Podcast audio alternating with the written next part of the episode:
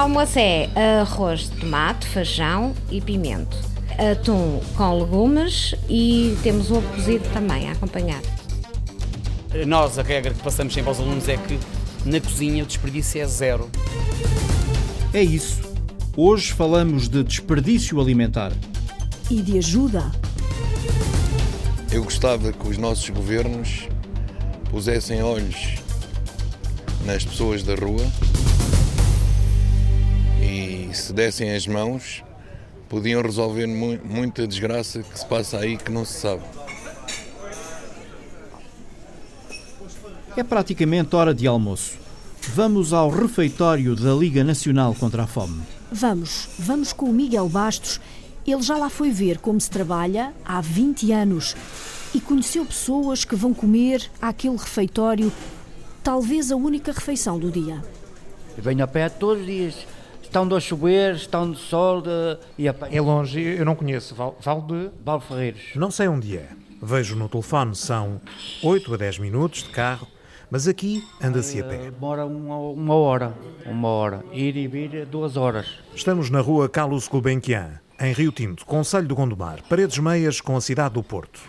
Está aqui o refeitório social da Liga Nacional contra a Fome. Eles chegam muito cedo. Maria João é cozinheira. Por volta das 11 e um quarto já estão a chegar, bem sempre cheios de fome. Trabalha aqui há cerca de dois anos. Hoje o almoço é arroz de tomate, feijão e pimento. É atum com legumes e, e temos o ovo cozido também a acompanhar. A sopa também é uma sopa rica só em legumes. A alimentação é o mais equilibrada possível.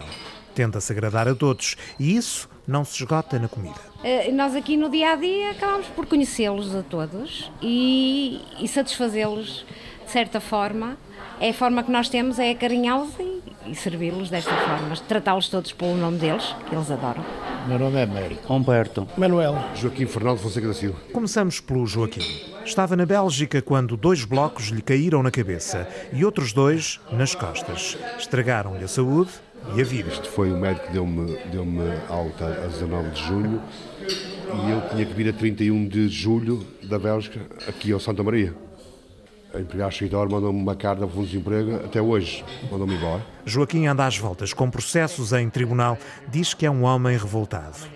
Américo tem 63 anos, também trabalhou na construção, foi canalizador e andou pelo mundo. Onde é que eu estive? Estive em Andorra, estive na Alemanha, estive no Iraque, em diversos sítios. Voltou a Portugal em 2008, ainda trabalhou, mas depois caiu no desemprego enquanto Portugal caía na crise e agora espera e desespera pela reforma. Manuel já tem a sua reforma, mas não lhe chega para viver. Dei 42 anos de caixa, mas cortaram-me, eh, portanto, metade da reforma. 6% por cada ano, tiraram-me 48%. Portanto, estou com, com um salário mínimo, não é? Que não me dá para, para a minha sobrevivência. Aqui toda a gente tem uma história diferente para contar, mas há coisas em comum.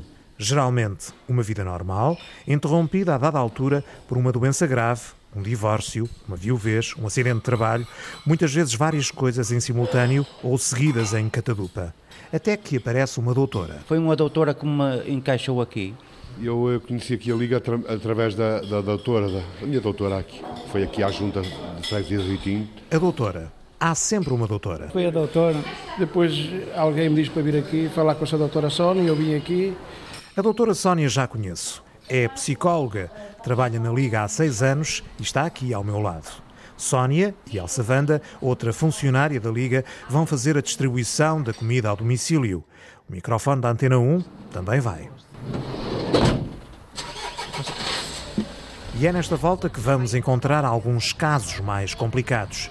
Muitas pessoas não querem falar. E do Sr. Miguel Bastos, que hoje vem fazer uma visita connosco. Estão afastadas do mundo por uma porta, por dois ou três degraus, por doenças psicológicas. Não sei. Porque ele não vai falar. Não vai, não vai falar. Não. Mesmo que esteja em pé, ele não vai falar. Ou simplesmente pela vergonha. Sapinto. Chegamos à casa do Sr. Pinto, 80 anos, vive num resto de chão pequeno e escuro. Diz que já não come desde ontem ao almoço, queixa-se da qualidade da comida. Pois devia ser diferente, não devia ter eh, cominhos, não devia ter eh, piripiri, não devia ter nada, só azeite e sal e mais nada. E é o que tem, Sónia Silva diz que não tem. Já sabíamos disso quando falámos com Maria João, a cozinheira. Aqui a comida só tem sal e, mesmo assim, pouco. Mas há mais problemas para resolver. Amanhã vou-lhe enviar, vou mandar para o Sr. Gaspar, o documento que me mandou, porque ele está em branco. Então parece-me que sim, mas ninguém me disse nada. Tem que ir ao doutor. Não tinha que ir, não, tem que ir ao... Ele esteve lá um mês e meio. E ele não lhe preencheu aquilo. E segue-se uma conversa sobre o papel, qual papel está em branco, burocracias, problemas de comunicação. O trabalho da Liga, já se vê, não se esgota na distribuição de alimentos. É da Liga Nacional contra a Fome, Elsa Banda. Obrigada. Última paragem. Vamos subir. É um terceiro andar sem elevador, num prédio de classe média. Aqui vive uma senhora doutora, daquelas que provavelmente encaminhavam pessoas, como o Sr. Manuel ou o Sr. Pinto, para o refeitório social da Liga. A dada altura, a doutora teve um problema de saúde grave e entrou numa espiral descendente. Perdeu a saúde, o emprego, o marido e agora é ela a precisar de ajuda. Não quer falar connosco. A volta por hoje está completa. De regresso ao refeitório social, já não encontramos ninguém a almoçar. De segunda a sábado, a Liga serve mais de 150 refeições por dia e ainda distribui cabazes mensais a várias famílias. Se não faz mais, é porque não pode.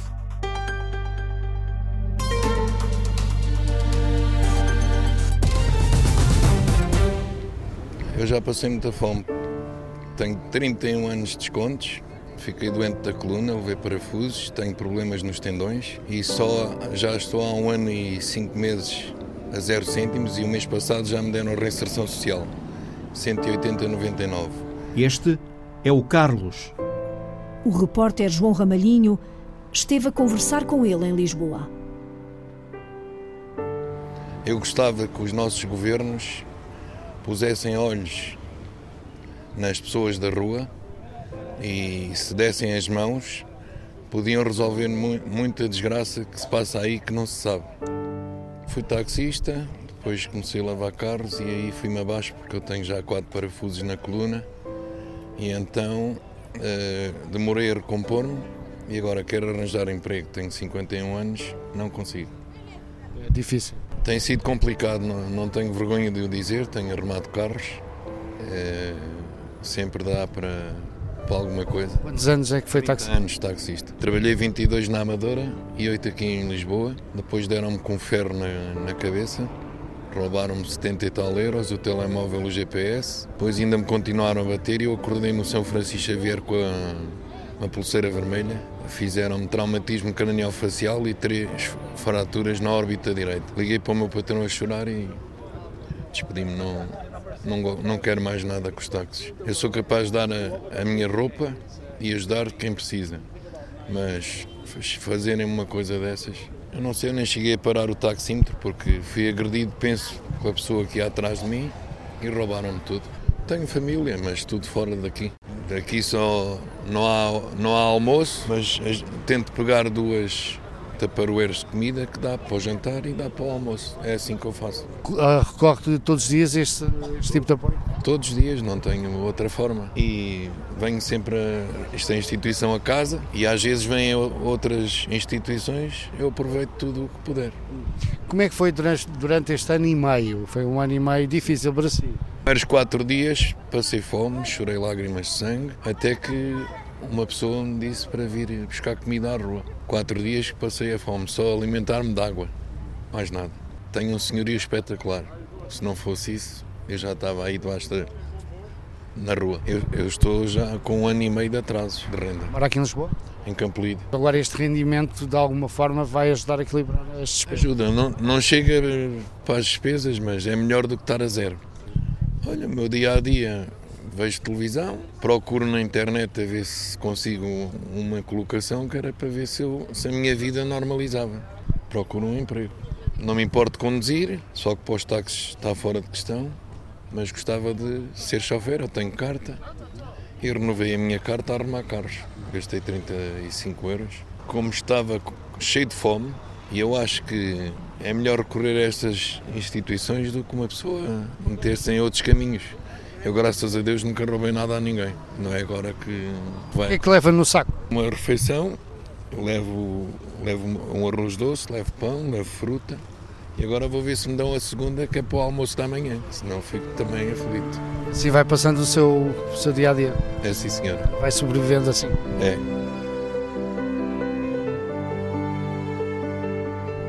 O Carlos é uma das pessoas ajudadas pela rede alimentar de Lisboa. O João Ramalhinho acompanhou o trabalho de uma das instituições.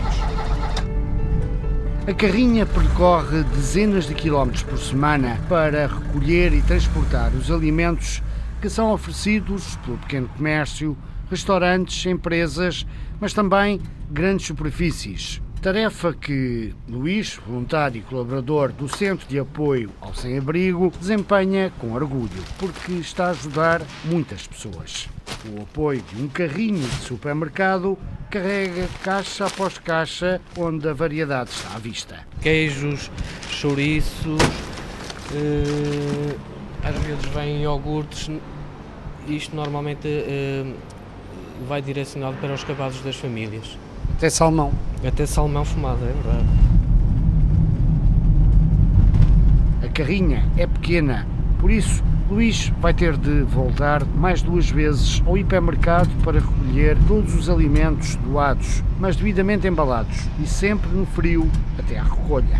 É na zona de refrigeração onde eles nos guardam os alimentos e, portanto, estão sempre Uh, ideais e bem conservados. Entre fruta e legumes esteja aqui uns 100 quilos e, e pão.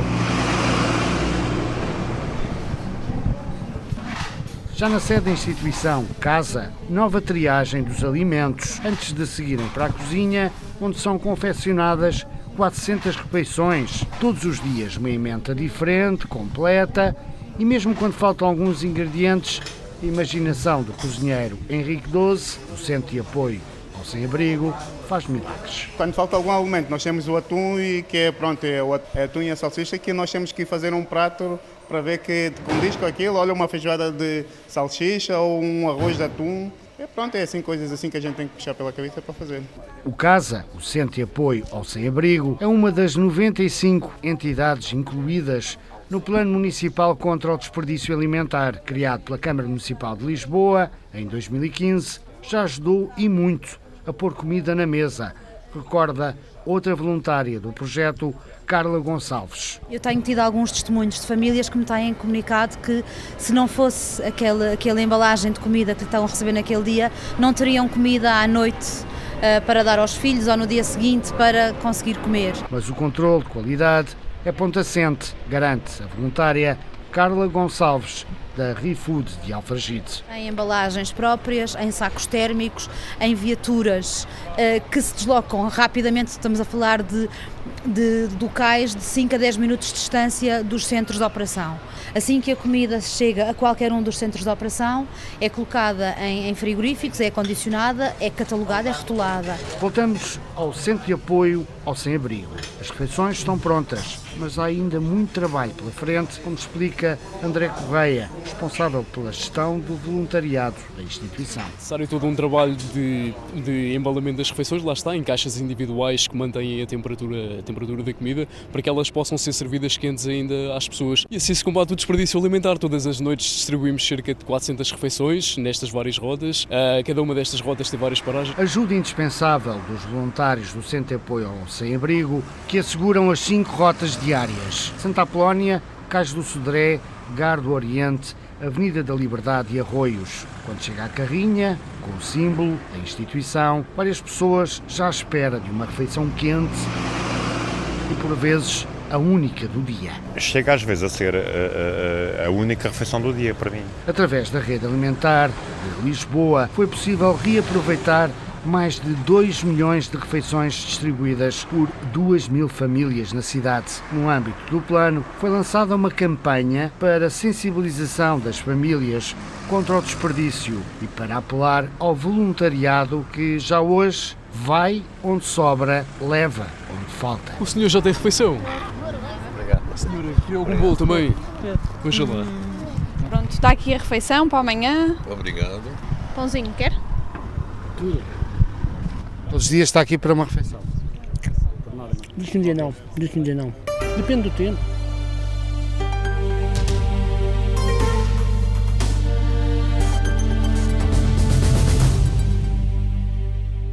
E se a ajuda vier do céu? Pudentinhos, local de fácil acesso para um drone, cujas coordenadas foram calculadas para aterrar junto à casa do Sr. Joaquim Reis. Difícil foi para o repórter encontrar o lugar onde vive o único morador que ali permanece há 50 anos. Foi difícil, mas conseguiste, Horácio Antunes. Conta-nos então a história do Sr. Joaquim Reis e do drone que o há de visitar aí em Pudentinhos. São cerca de 3 km de distância a partir de Penela, sede do Conselho. Uma serra com várias estradas, todas em terra batida.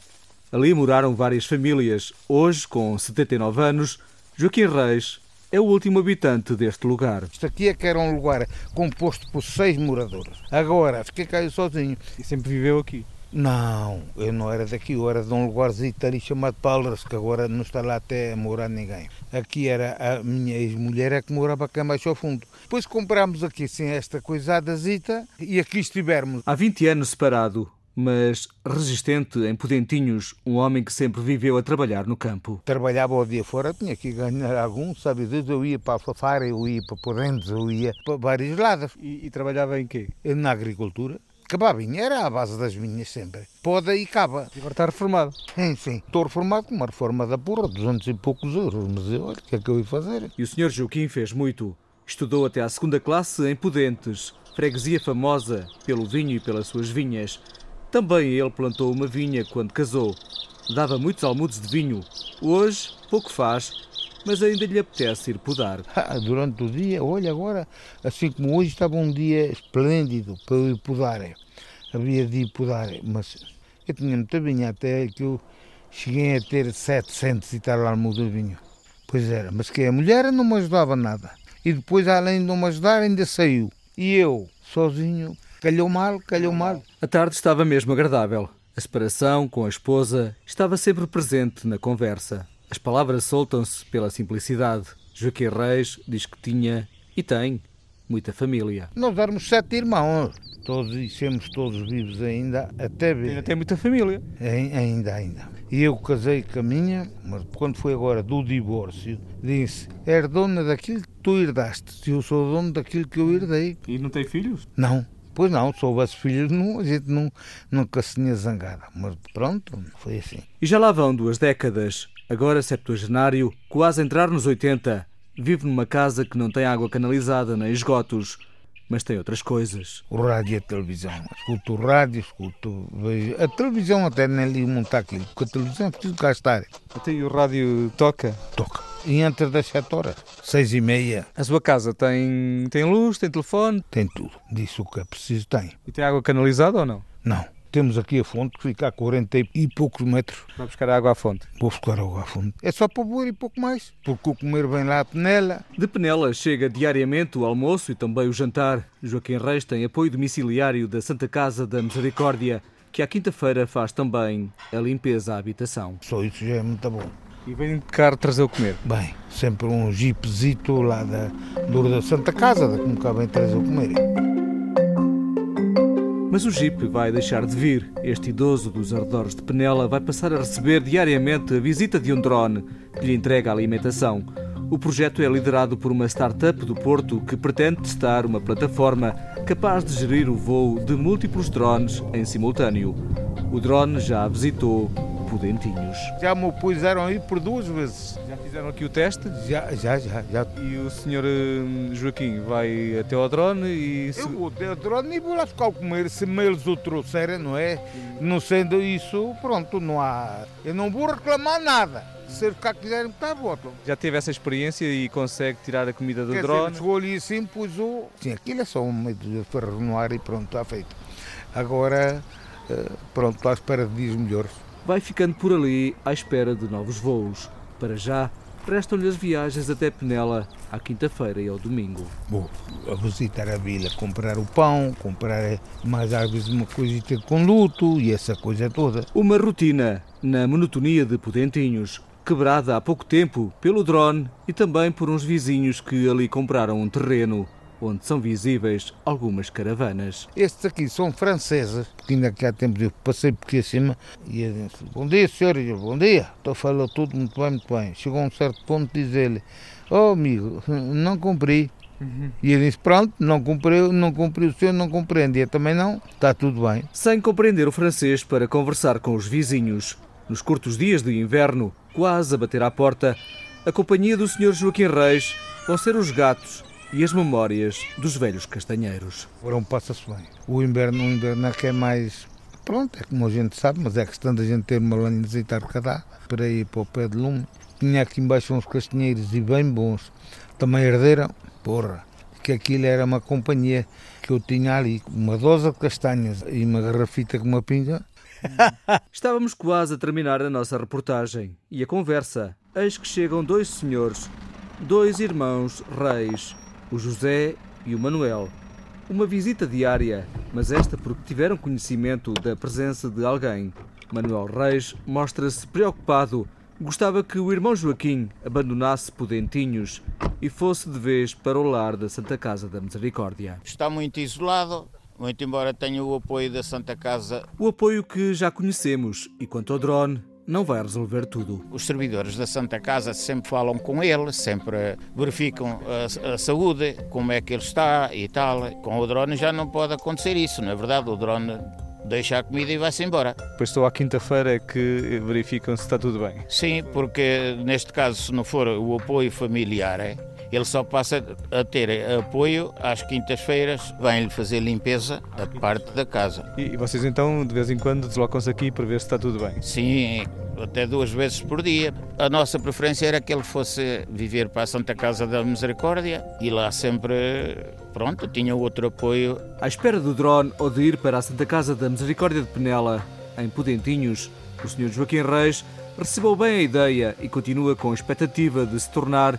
o primeiro português a receber diariamente refeições voadoras.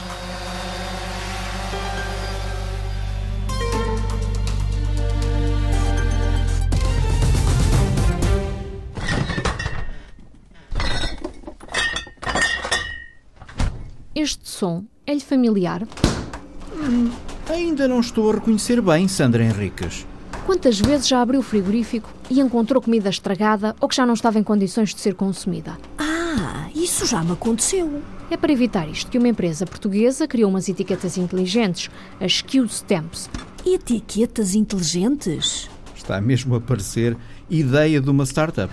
Um dos fundadores desta startup foi Tiago Cunha Reis. As etiquetas eh, são basicamente pequenos autocolantes inteligentes que podem ser colocados nos próprios produtos, quer pelo produtor ou até nós mesmos em casa, e estas etiquetas vão monitorizando uma série de variáveis que vai informando o utilizador do produto sobre a sua condição uh, em termos de qualidade de produto. Por exemplo, se tiver um iogurte e este estiver fora do frigorífico, a etiqueta comunica, por exemplo, com o seu smartphone de forma a alertá-lo que o, o, o iogurte está fora do frigorífico e a sua qualidade vai ser afetada. A ideia é evitar o desperdício alimentar ao ter a noção do estado de conservação dos produtos. Assim pode gerir-se melhor o consumo dos alimentos no dia a dia. Só que a tecnologia ainda não chega ao consumidor dito normal. Nós, inicialmente na Matter Dynamics, tentámos pôr estas etiquetas para, disponíveis para todos os consumidores. Um, só que há várias maneiras de abordar este problema. O desperdício alimentar pode ser pensado de duas formas. Ou eu resolvo mil problemas de um só fornecedor, ou eu resolvo um problema de mil pessoas. Para termos maior impacto em termos de reduzir o desperdício alimentar em Portugal e em Espanha, o que nós fazemos é colocar estas etiquetas junto dos produtores, porque também grande parte da desperdício alimentar, ao contrário das pessoas pensam, não é só nas nossas casas, é também toda a cadeia logística, desde a parte de produção até a sua venda em supermercados. Mas no futuro a ideia é levar a tecnologia a todos os consumidores, para que possam ter sacos ou caixas de plástico com etiquetas integradas. Em termos de comodidade, isso é uma das vertentes do Keystamp. Em vez de termos as etiquetas por si só num rolo em que nós colocamos, ah, por exemplo, ah, numa lata de, de atum, o que nós queremos é criar plataformas através de sacos de congelação, tupperwares e afins, em que as pessoas podem reutilizar a nossa tecnologia já com a tecnologia do Tempo incorporada. Ou seja, quando eu faço comida a mais ou faço uma sopa, normalmente tenho de guardar num recipiente específico. Nós queremos que esses recipientes que as pessoas têm em casa já tragam essa tecnologia também para ajudar a reduzir o desperdício alimentar dos produtos que elas próprias transformam. A empresa de Tiago tem mais planos em vista. No futuro, nós queremos usar estes sensores para outras aplicações, não só na índole do setor alimentar, também, por exemplo, no setor farmacêutico, onde controles de temperatura e umidade sobre os produtos que temos em casa e que também são transportados são vitais para garantir a sua boa conformidade. Todas as ideias desta empresa de nanotecnologia tiveram origem nos doutoramentos de Ana Machado, engenheira biológica que desenvolve sistemas de automação e aquisição rápida de dados, e da Tiago Cunha Reis, com formação na área da bioquímica e modelação matemática. E a verdade é que quando comecei a analisar o problema, eh, devido à minha formação durante o doutoramento, eu sabia que existia um conjunto de técnicas laboratoriais que podiam ser formuladas de forma a desenvolver um produto que fizesse isso mesmo, que me dissesse a qualidade dos produtos alimentares e desta forma evitar o desperdício alimentar. No fundo, é pôr a tecnologia dos sensores ao serviço da poupança de alimentos.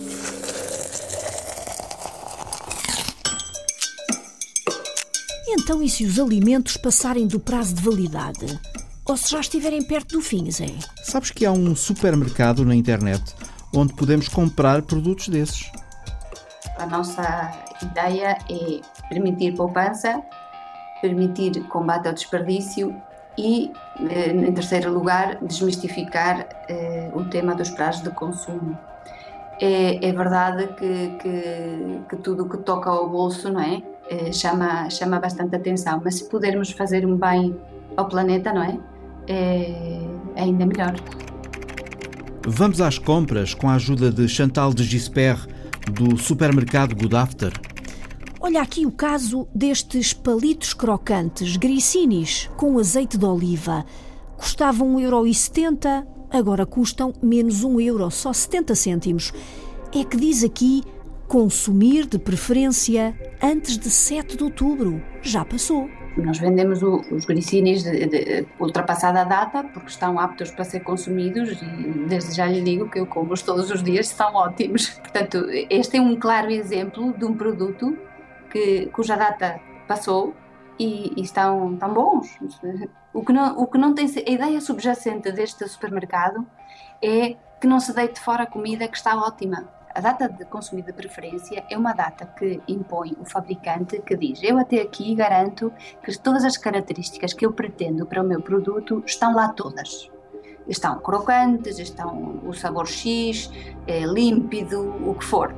Eu garanto que estão lá todas. A partir daí, poderão ver-se diminuídas. Poderá estar menos crocante ou, ou uma, ter uma textura diferente ou qualquer coisa.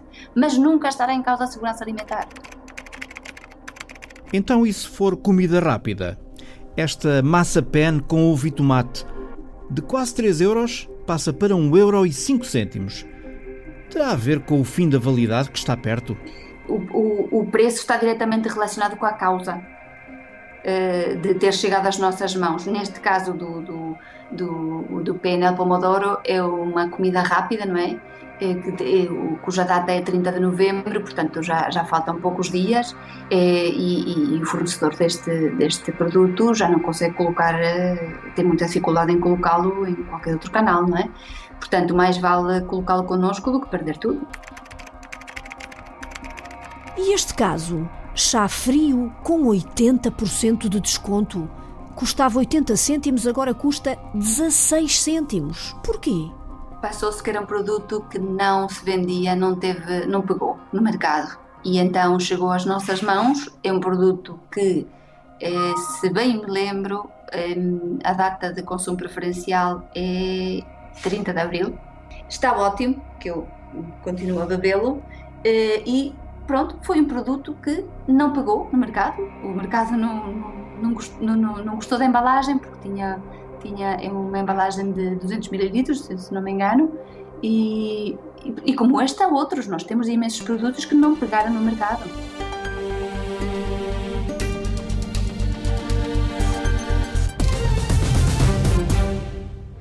O combate ao desperdício começa logo na cozinha. Sem dúvida. Na Escola de Hotelaria e Turismo de Setúbal, a Rita Colasso descobriu que até se aproveitam ossos e espinhas. Imagina. Há jalecas e jalecas e chapéus de cozinha, brancos, pretos, à volta de dezenas de fogões. Cheira a almoço, que aqui se prepara em forma de aula. Já viram que a massa tem que ter uma consistência molinha, maleável, digamos assim, para nós conseguirmos barrar as bolinhas? Cheira a pão, a doce de maçã e à sopa de cenoura que a varinha mágica de Rita transforma num creme aveludado. Também leva batata, claro. E reaproveitar a casca, o que é que se podia fazer? A sua imaginação, vá lá agora. Ai, podíamos fazer um fundo de legumes, um caldo de legumes, para reaproveitarmos depois para fazer sopa. Uh, não sei, podíamos usar como decoração num prato bem lavado. E cheira também à perna de borrego assado que o aluno João Esteves desfaz com um afiado cutelo. O osso não vai para o lixo.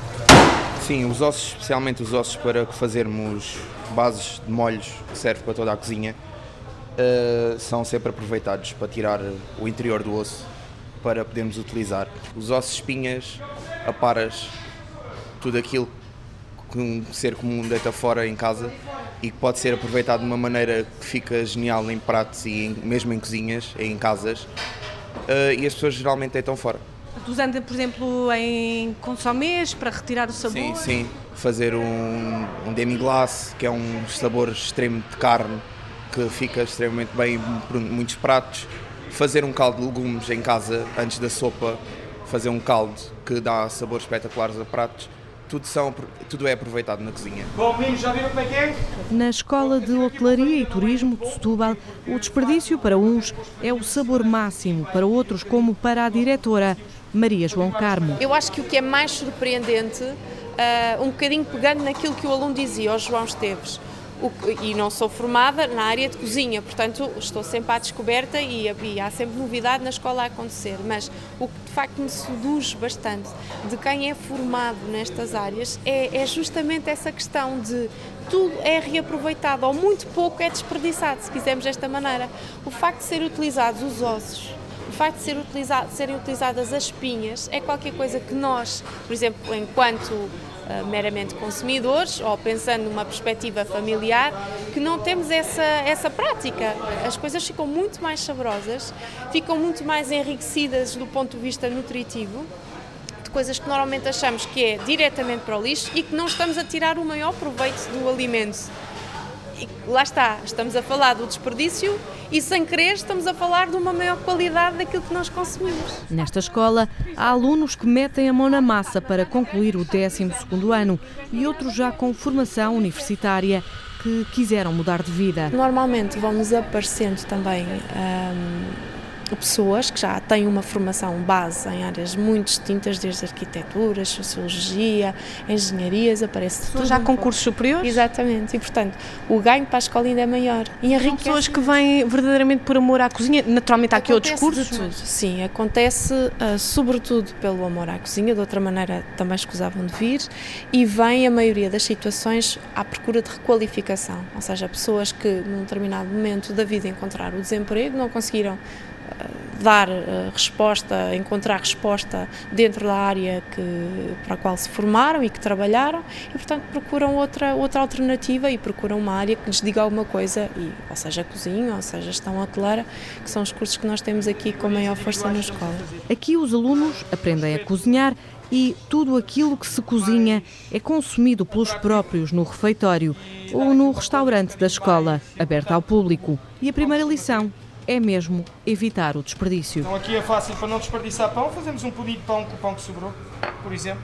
Quase nada se perde, quase tudo se transforma e por vezes também se doa. Coisas que se aproximam no final da data uh, de validade, uh, existe o cuidado de escoar para entidades que conseguem depois tirar partido dessas situações. Imagina, tempo útil. Temos, claro, se nós temos uma quantidade imensa, imagina, ou de leguminosas, ou de massas, ou de. Já nos aconteceu enfim, por uma, se calhar má gestão também nossa, recebermos imensos legumes congelados. Andamos durante não sei quanto tempo a arranjar receitas com, com legumes congelados, naturalmente, mas ficando ainda em, em demasia, também é o tipo de coisa que nós conseguimos eh, doar a este tipo de entidade. Aqui esta zona é a zona das cozinhas individuais, ou seja, aqui onde é confeccionada a produção para um, eh, o restaurante de aplicação. Ora então, muito bom dia ou boa tarde. Olá. Então é o chefe. Vasco Alves. O chefe Vasco está com as mãos nos bifes de peru? Ou... Sim, no supremos de frango, que vão ser recheados com uma manteiga uh, maître d'hôtel e que vão ser uh, depois... Lá isso, manteiga quê? É uma manteiga que leva salsa, limão, é batida e depois vai, vai servir de recheio para o nosso peru, para o nosso frango, que vai ser confeccionado a baixa temperatura e vai ser servido no, no nosso restaurante. E estou a ver que vocês fizeram uma manteiga com Sim. limão, o limão já está espremido. O que é que pode acontecer àquela casca de limão? A parte branca do limão, nós cortamos a casca muito fininha e aproveitamos sempre a casca para fazer ou chá, ou fazer infusões, ou aromatizar outros alimentos, ou inclusivamente para terminar pratos. A parte branca nós vamos uh, armazenando ou vamos guardando, depois de termos uma boa quantidade, fervemos em sete leites diferentes, e esse leite depois é aproveitado para fazer purés, para o puré, para tirar aquela parte acre, aquela parte mais agressiva. Uh, depois de eu ter fervido sete, em sete, sete leites diferentes, passamos por, uma, um passo de neste caso vai ser por uma, uma Robocup, uma, uma bimbi, fica um puré mesmo suave, acrescentamos o leite, temperamos, só sal, pimenta e está feito um puré de limão. Tivemos uma vez um concurso com os senhores alemães, que eram membros de júri, e o aluno no final perguntou-me, oh, chefe, desculpa, ele não estava interessado minimamente no que eu estava a fazer. Eu estava, porquê? Ele estava sempre de volta do meu caixote de lixo. Sempre. Preocupação na altura, e já te dou a falar há uns anos, era perceber se o aluno era ou não era cuidadoso relativamente àquilo que aproveitava e aquilo que desperdiçava. Um, a regra, nós, a regra que passamos sempre aos alunos é que na cozinha o desperdício é zero. Tudo se aproveita. É que tudo se aproveita. Agora caía mesmo bem música ao vivo.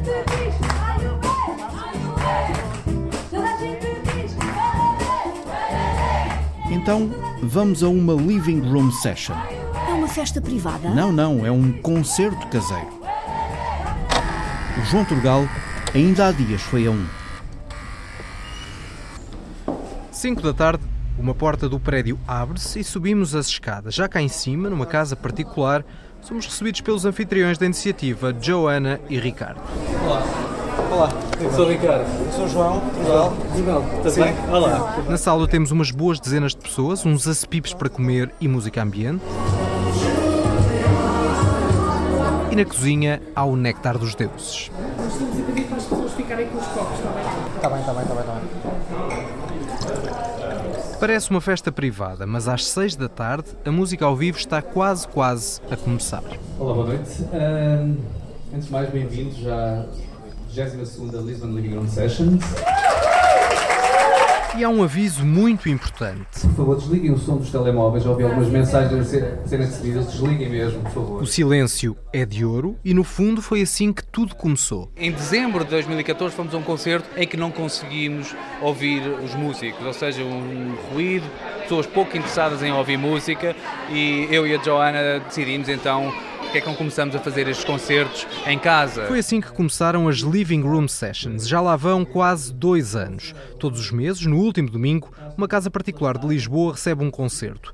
Mas, Ricardo, como é o processo de escolha das casas? Um bom exemplo, o Paulo mandou-nos um e-mail, eh, ouviu um artigo, leu um artigo sobre nós, eh, mandou um e-mail para a nossa caixa de e-mail. Tenho uma casa disponível, querem vê-la? E nós viemos cá e esta casa é fantástica e um anfitrião. Tem que haver uma iniciativa, os anfitriões têm que se sentir que este projeto também é deles. As casas vão surgindo de forma espontânea e o mesmo se passa com os músicos em sintonia ou contraste artístico com as casas. No domingo de outubro, a escolha foi para Sara Tavares. Ainda está que para ainda está eu nunca estive assim nesta, nesta circunstância. Estive em casa de amigos a tocar, mas é entre amigos, entre pessoas que se conhecem. Eu estava nervosa antes de começar, porque, por incrível que pareça, eu tenho já 22 anos de carreira e é muito mais fácil ter um palco e uma grande audiência à frente do que estar numa salinha. Eu sempre com estas situações fico meio tensa, fica-se mais despido.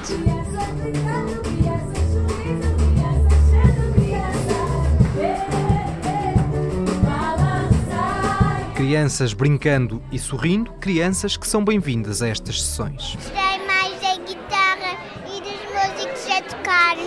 O que é que gostaste mais? De ver a Sara cantar. Estamos todos juntos, mesmo ao lado da cantora, e é um ambiente engraçado. Nós só vamos a concertos, nós estamos muito distantes ao palco.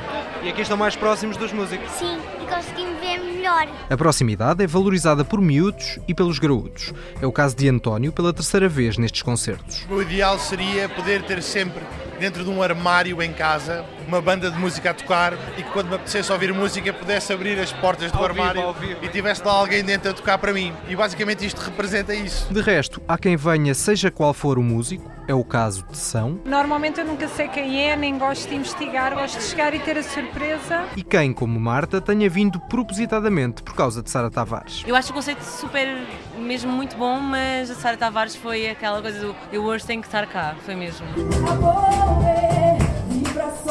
coração, vai. Vibração no coração, É a comunhão entre músicos e espectadores, destacada por Cristina, também repetente nestes concertos caseiros. Os músicos estão com as pessoas que estão a dançar, as pessoas estão com os músicos e há aqui um ambiente de amizade e de confraternização absolutamente fantástico, é uma coisa única. Aqui não há um preço definido, mas os donativos são bem-vindos. Para estar presente, é preciso enviar um primeiro mail e, após receber a informação com o local e o músico mensais, ser um dos primeiros a manifestar interesse em estar presente. Depois, como refere o organizador Ricardo Lopes, estes concertos são apenas um ponto de partida. Amizades que se construíram, pessoas que saíram daqui foram jantar e que foram. Ou seja, é exatamente este espírito, esta ligação, esta proximidade. É isto que nós procuramos, é isso que acreditamos que toda a gente procura. Até à próxima. Até à próxima. Muito obrigado. E a próxima, os próximos concertos caseiros, são como sempre, no último domingo de cada mês.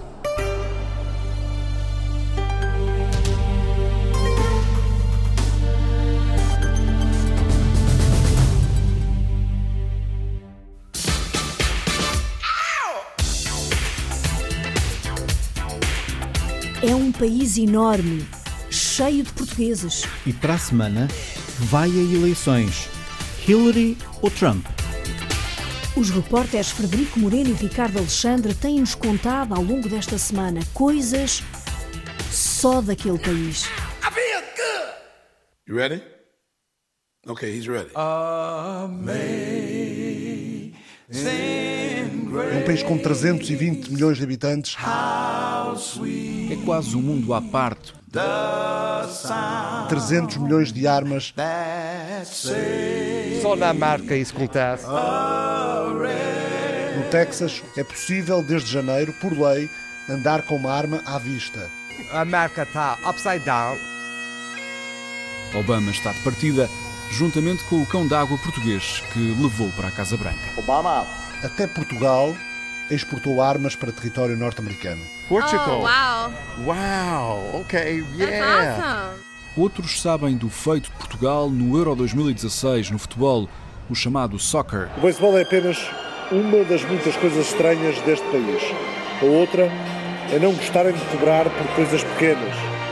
É o país do tudo em grande.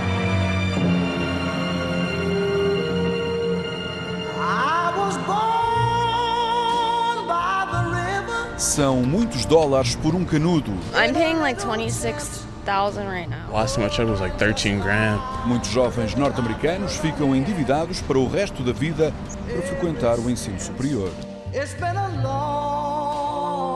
Carlos Silva teve direito ao sonho americano. E foi os primeiros 20 dólares que entraram nesta casa, foram mesmo. Mal eu sabia que um dia ia ser eh, proprietário deste restaurante. Oh, yes it will.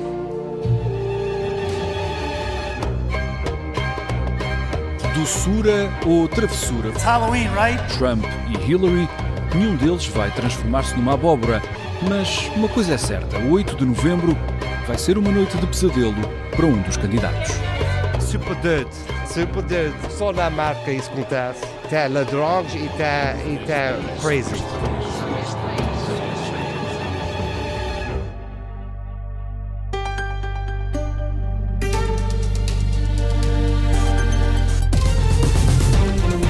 Produção de Rita Colasso e Sandra Henriques. Sonoplastia de João Carrasco. Apresentação de José Guerreiro e Maria de São José.